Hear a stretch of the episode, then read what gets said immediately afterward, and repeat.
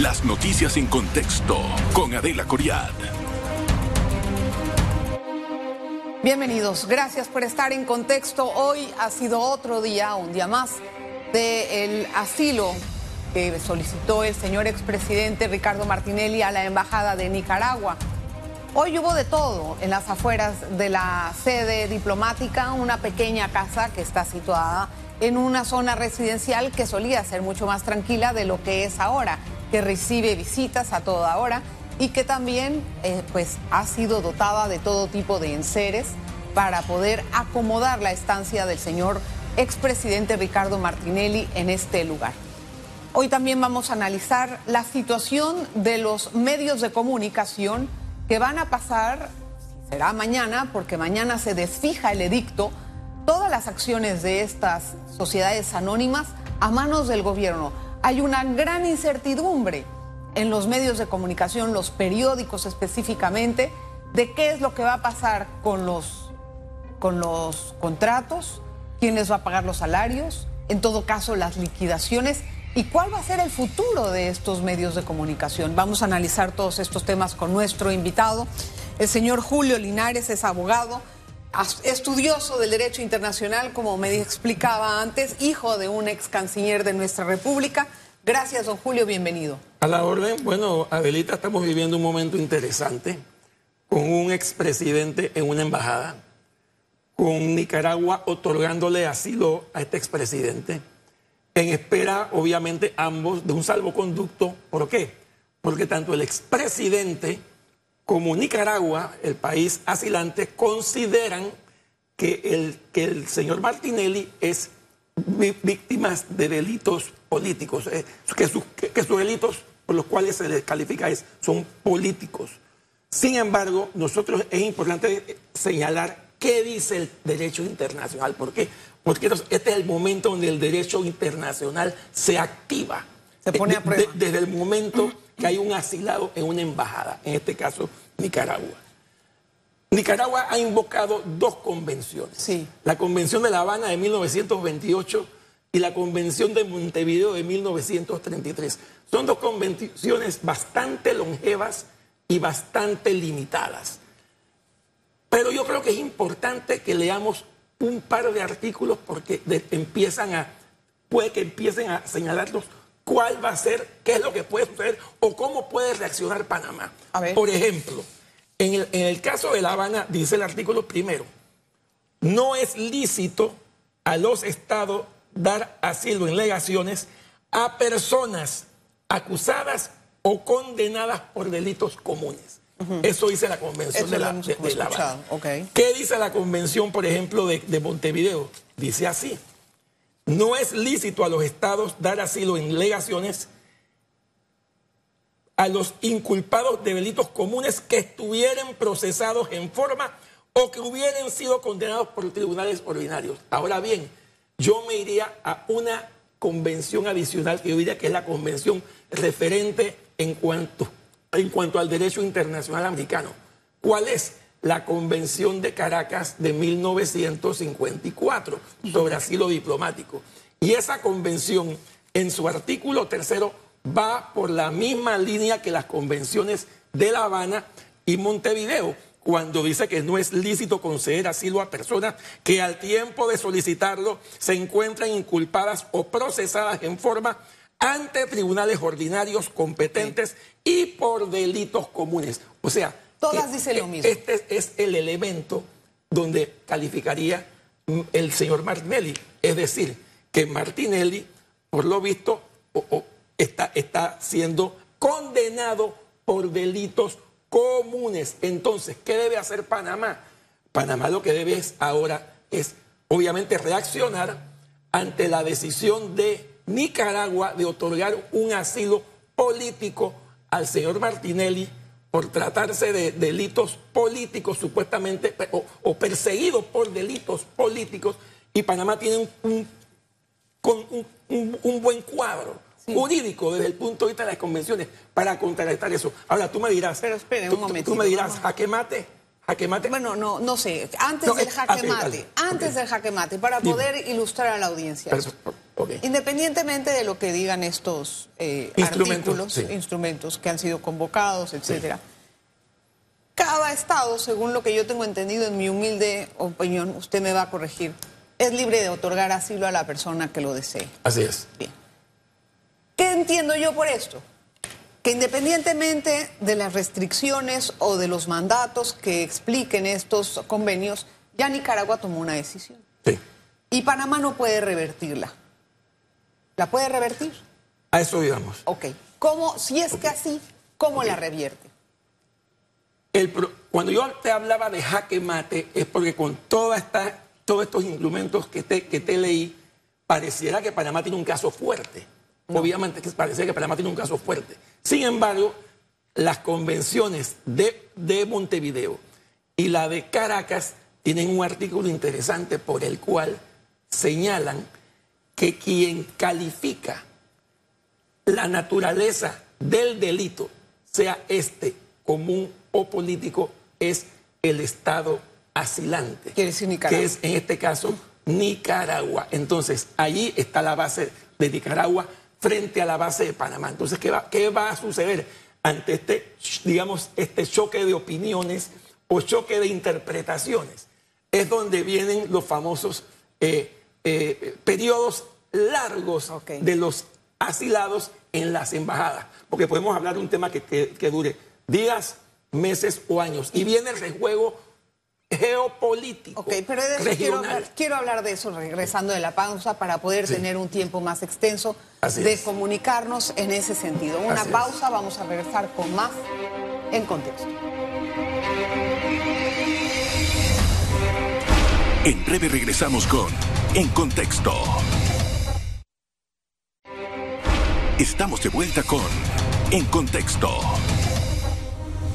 Hoy analizamos el tema del momento, la, el asilo del señor expresidente Ricardo Martinelli con nuestro invitado Julio Linares. Don Julio estaba explicándonos antes de ir a la pauta, pausa todos los preceptos que están contenidos en las convenciones citadas por la embajada, o sea, por Managua, Sí, sí. acerca de las excusas que dan para poder otorgar asilo. Sí. Ya hablamos también que el Estado asilante es quien interpreta estas situaciones. Y califica el, delito. Vamos ahora a la parte panameña. Panamá en este momento está en una encrucijada. Dos cosas son las que he escuchado. Si le da el asilo, perdón, si le da El el, placet, el salvoconducto. para que vaya a Nicaragua, es como aceptar que el señor es un perseguido político. Y si no se lo da, bueno, lo tendrá ahí un buen par de meses o quién sabe el tiempo indeterminado en una época electoral en la que, por lo que vemos hasta ahora, en la embajada recibe y despide a quien le da la gana el señor Ricardo Martinelli y hace sus reuniones, puede ser de, familiares, de trabajo, no sé si son políticas, no, no lo puedo aseverar, pero van algunos diputados a verlo. ¿Qué hace Panamá? Antes que nada, yo quiero traer a colación lo que sucedió hace 35 años, a principios de los 90, cuando a raíz de la invasión, varios eh, asesinos, criminales, quedaron eh, asilados en embajadas. Estamos hablando de personas que estuvieron dos, tres y, y cuidado que casi cuatro años en embajadas y al final de esos dos o tres años, el gobierno del presidente Endara tuvo que darle los salvoconductos. Y esas personas salieron de Panamá Sí. y la gente se quejó. Hubo, hubo- mucha, mucha crítica, porque se trataba de personas que, que- que habían asesinado. ¿Y por qué el presidente Endara les dio el Eh, salvoconducto? eh, eso ¿Cuál va- fue la razón? a eso, a eso voy. Por el tema geopolítico del momento. Panamá estaba en la mira de los países latinoamericanos como por el tema de la invasión. En Dara todavía no, no- no había eh, logrado eh, hacer ver que era un presidente legítimo, legítimo como efectivo, lo era porque había ganado las elecciones. Y explicarle a los países latinoamericanos, sobre todo, porque aunque parezca mentira, tuvimos primero el apoyo de los europeos y de, y de los asiáticos. Los latinoamericanos fueron los que vinieron en tercer lugar. Entonces, hacerles entender a ellos que Endara había ganado las elecciones no fue fácil. Incluso estábamos afuera del grupo de, de Río, por ejemplo. Claro. Y entonces, a la hora de, me- de medir entre qué, qué- qué pesaba más, mantener a, esta- a estos criminales, eran 10, 8 o 10 criminales en embajadas, o ten- regularizar las relaciones con el resto de los países latinoamericanos pesó lo segundo. Ok, ¿y ahora Así que era, un era tema geopolítico. Ahora tenemos otro tema geopolítico. Nicaragua es un país... Es una dictadura. eh, eh, o sea, eh, claro, dominado por una dictadura eh, familiar, por así decirlo, que se salió de la OEA. Realmente a él ni le importa ni le molesta lo que digan de Nicaragua. Tiene el apoyo de otros países. Y mientras tanto, Panamá es un país que se trata de mantener neutral en algunas políticas internacionales, sumamente amigo de Estados Unidos, su socio histórico, comercial y de todo, y que de alguna forma yuxtapone los intereses con Nicaragua. ¿Qué es lo que lee usted de ahí? Yo lo que creo es que en este momento Panamá no debe otorgar el, el- salvoconducto. El, el gobierno tiene que ser firme y tienes que ser digno en sus postulados. Y, tiene, y tenemos que darnos cuenta que si una persona cometió delitos, hay que hacer el máximo para que esa persona pague por sus delitos, como se trató de hacer hace 35 años. Ok, pero se, se perdieron, se, se habrán perdido dos, tres, cuatro años, pero al final no se pudo, pero se mantuvieron varios años. Don Julio. Esto no puede ser inmediato, ¿Cuánto tiempo puede quedar Panamá sin dar un salvoconducto? el tiempo que sea, semanas, La días, pregunta es, meses, años, el ¿Cómo lo sea. debe de manejar en tiempos electorales? Todo va a depender, a circun- todo va a depender de las circunstancias políticas del momento.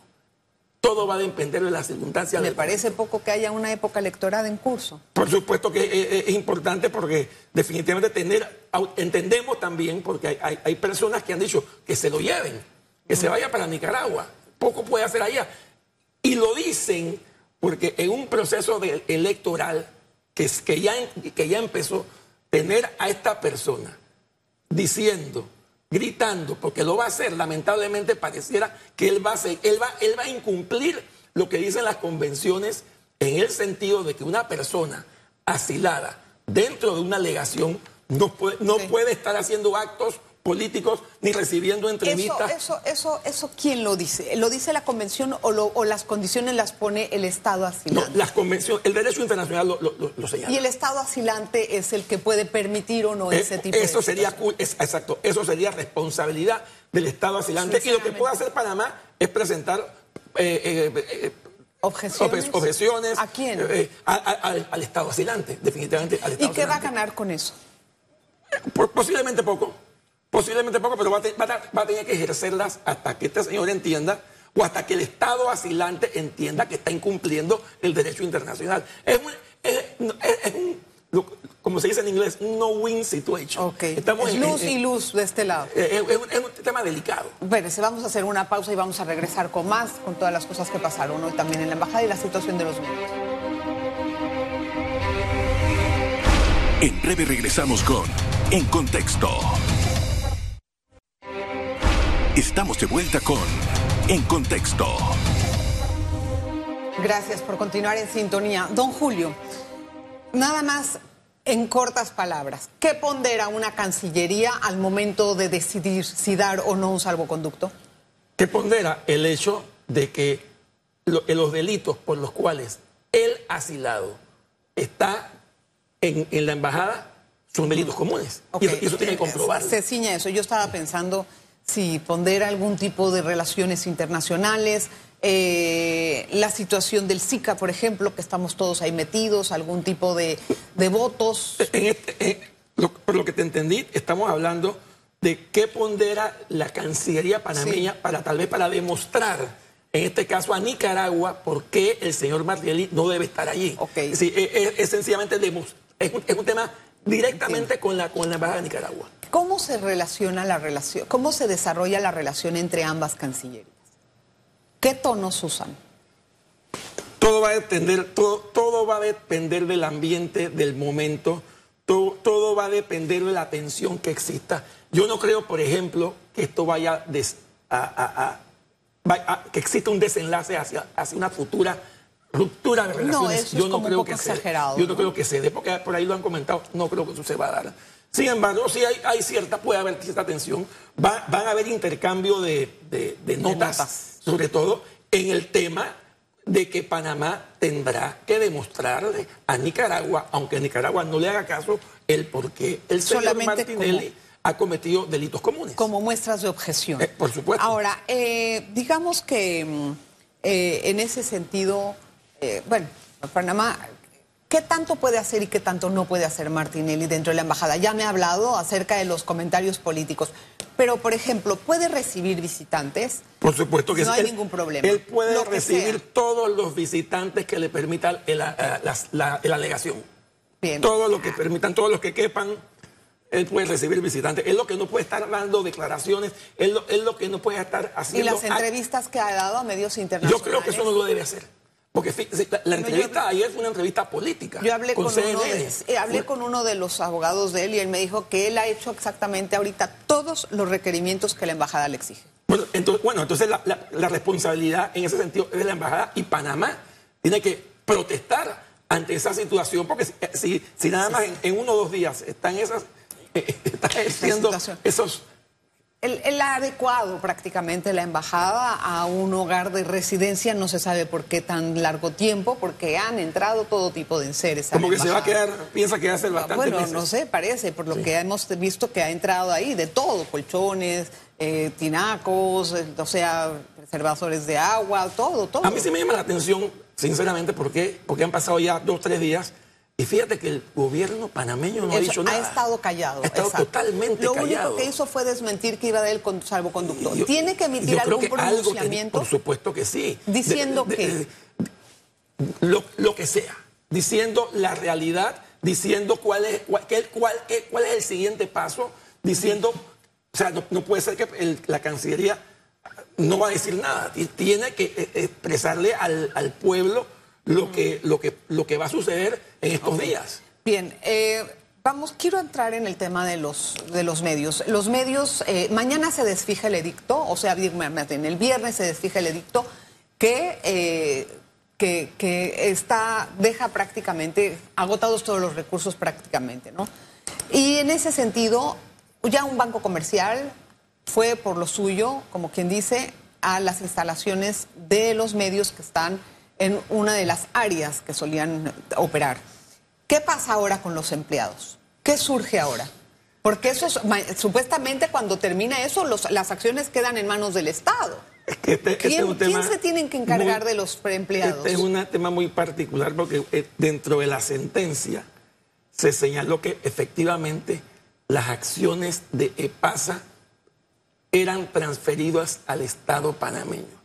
Al ser transferidas al Estado panameño, la misma compañía o sociedad, el Estado panameño es el dueño y es el Estado panameño el que se hace cargo de, de todos los, de, de todas las obligaciones, deberes y derechos de, esa, de, Pero- esa- pero, ese Julio, conglomerado comercial. pero, es, un tema, co- es un tema económico comercial. Eso es un tema económico, pero y editorialmente hablando, ¿qué me va a decir? ¿Que los que periodistas se van a poner a trabajar? Es ¿A quién? ¿A quién le van a trabajar? Eh, primero que todo, es extremadamente negativo que un periódico o un medio de comunicación de tal envergadura sea eh, propiedad del Estado. Estado. Ah, Eso, va, eso va a tener que- el Estado en algún momento, ya sea este gobierno o el que entre. No, este de gobierno, ¿cómo, ¿cómo van a esperar tres meses? ¿Y tú, hasta tú que- crees que con la velocidad que ha tenido este gobierno en estos cinco años van a hacer algo de, de aquí a, a- a mayo? Entonces, a ¿quién va a liquidar a los empleados? Tiene, tiene que ser el, el propietario. El Y Estado. esta- el propietario es el Estado Y panameño. saben lo que les va a costar entonces. Bueno, y ti- tienen que entrar allí, tienen que ponerse al día, tienen que hacer auditorías. con, tienen- con la mitad de la cosa ya embargada porque fueron a buscar. es no embargada, pues si no es, fueron es que estamos ante un, un tema eh, preocupante. Te, entiendo Es que- perfectamente, tú eres periodista, así que- que, yo entiendo lo que, tú, lo que tú estás viendo. Que tengamos a los periodistas tres meses en la eh, eh, incertidumbre para ver. No, no, no, no. Bueno, Es- es- o sea, Lo que no pasa lo es que es poco, es poco lo que podemos señalar ahora porque la decisión está en manos del gobierno panameño, que es el representante del Estado. Y ellos, eh, y a lo que voy, es un silencio sepulcral en todo. Sí, pero no les- nos dicen qué va a pasar con las acciones, no nos dicen eh, qué, qué- qué- qué- va a pasar a raíz del asilo de Martínez. No dicen nada. Entonces, tenemos un gobierno totalmente mudo y, y- y- y lo- y la ciudadanía esperando Y el Tribunal Electoral debería de pronunciarse tan pronto ya, ya se desfije el edicto y entonces supuestamente quede notificado al Tribunal Electoral tribunal la decisión. Electoral ha sido otro enigma porque yo no, no he entendido cómo una eh, situación de pleno derecho en base al artículo 180 de la Constitución por la cual una, un candidato o una persona que es condenada por un delito común de más de cinco años no puede ser presidente. Sin embargo, el Tribunal Electoral ha, establecido una norma para, para, para que exista un procedimiento administrativo que incluye una apelación. Eso es un absurdo. Entonces, ahí lo que se ha debido hacer es ejercer de pleno derecho eh, eh, la decisión de que esta persona no puede ser candidato. a mí lo que me preocupa es cuánto podría demorar ese procedimiento administrativo. Tengo entendido que van a ser expeditos. Creo que hubo un comunicado. Hace poco lo dijeron. y, creo que lo dijeron a, punta de presión ciudadana. Van a ser expeditos porque, es un, porque es, un, tema sumarísimo y demás. Pero el solo hecho de que haya una apelación ya pareciera que aquí va a haber una confrontación. Entonces, ¿qué, se va, qué va a apelar la parte del señor Martínez? Van a apelar el hecho de que la Corte, por ejemplo, no, admitió un, amparo. No, apelarían, lo que tengo entendido, es la decisión del, del, juzgado administrativo. Pero es que no, es que no hay nada Eso que es lo que apelarían, ante el pleno del Pero es que la decisión del juzgado administrativo tiene que ser en base a la Constitución, al 180. Así que, ¿qué vas a apelar? Vas a apelar que el juzgado se apegó a la Constitución sencillamente porque la sala segunda de lo penal no admitió una, eh, una, una casación. En algún momento, en algún momento, que no sabemos cuándo, el señor Martinelli va a quedar inhabilitado y yo creo que él también lo sabe. Y yo creo que el equipo de campaña también lo sabe. Así es. Así es que esa, esa situación vendrá. Cuando, cuando vaya a venir, estamos seguros que eso es lo que va a pasar al final, ¿no? Esta película todavía comienza. sigue, todavía Yo diría que está comenzando. Comenzando. Y es inédita. Y es interesante. Así es que me gustaría en una futura oportunidad tenerlo nuevamente para seguir analizando los capítulos. Gracias, Adelita. ¿Le parece, don Julio? ¿Cómo no? Muchas gracias por su tiempo, don Julio. Y gracias a usted por estar con nosotros en Contexto. Nos vemos la próxima.